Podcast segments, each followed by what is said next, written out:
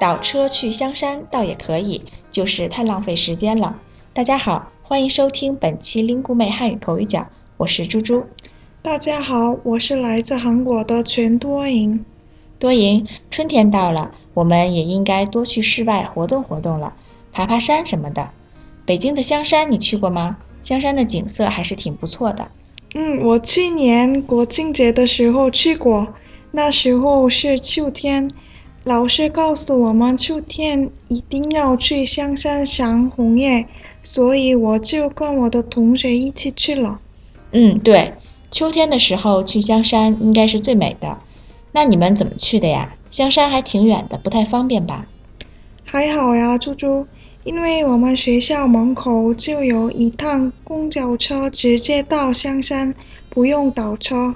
啊，这么方便啊，真不错。我记得我有一次去香山就坐公交车，倒了好几次，花了将近三个小时。那我比你幸运一些，猪猪。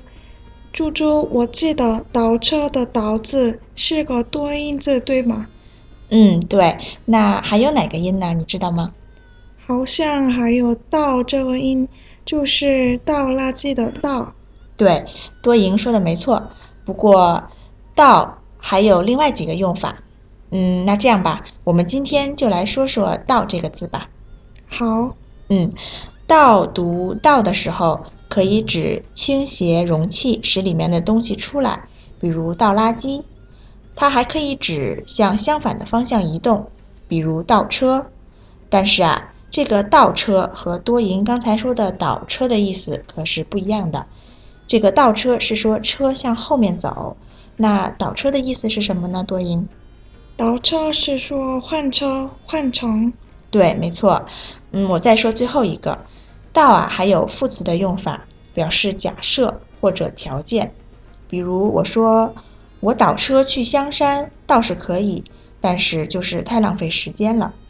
我说这句话的时候呢，倒车这件事应该还没有做，所以啊是一个假设，表示如果倒车的话。多赢明白吗？嗯，好像明白。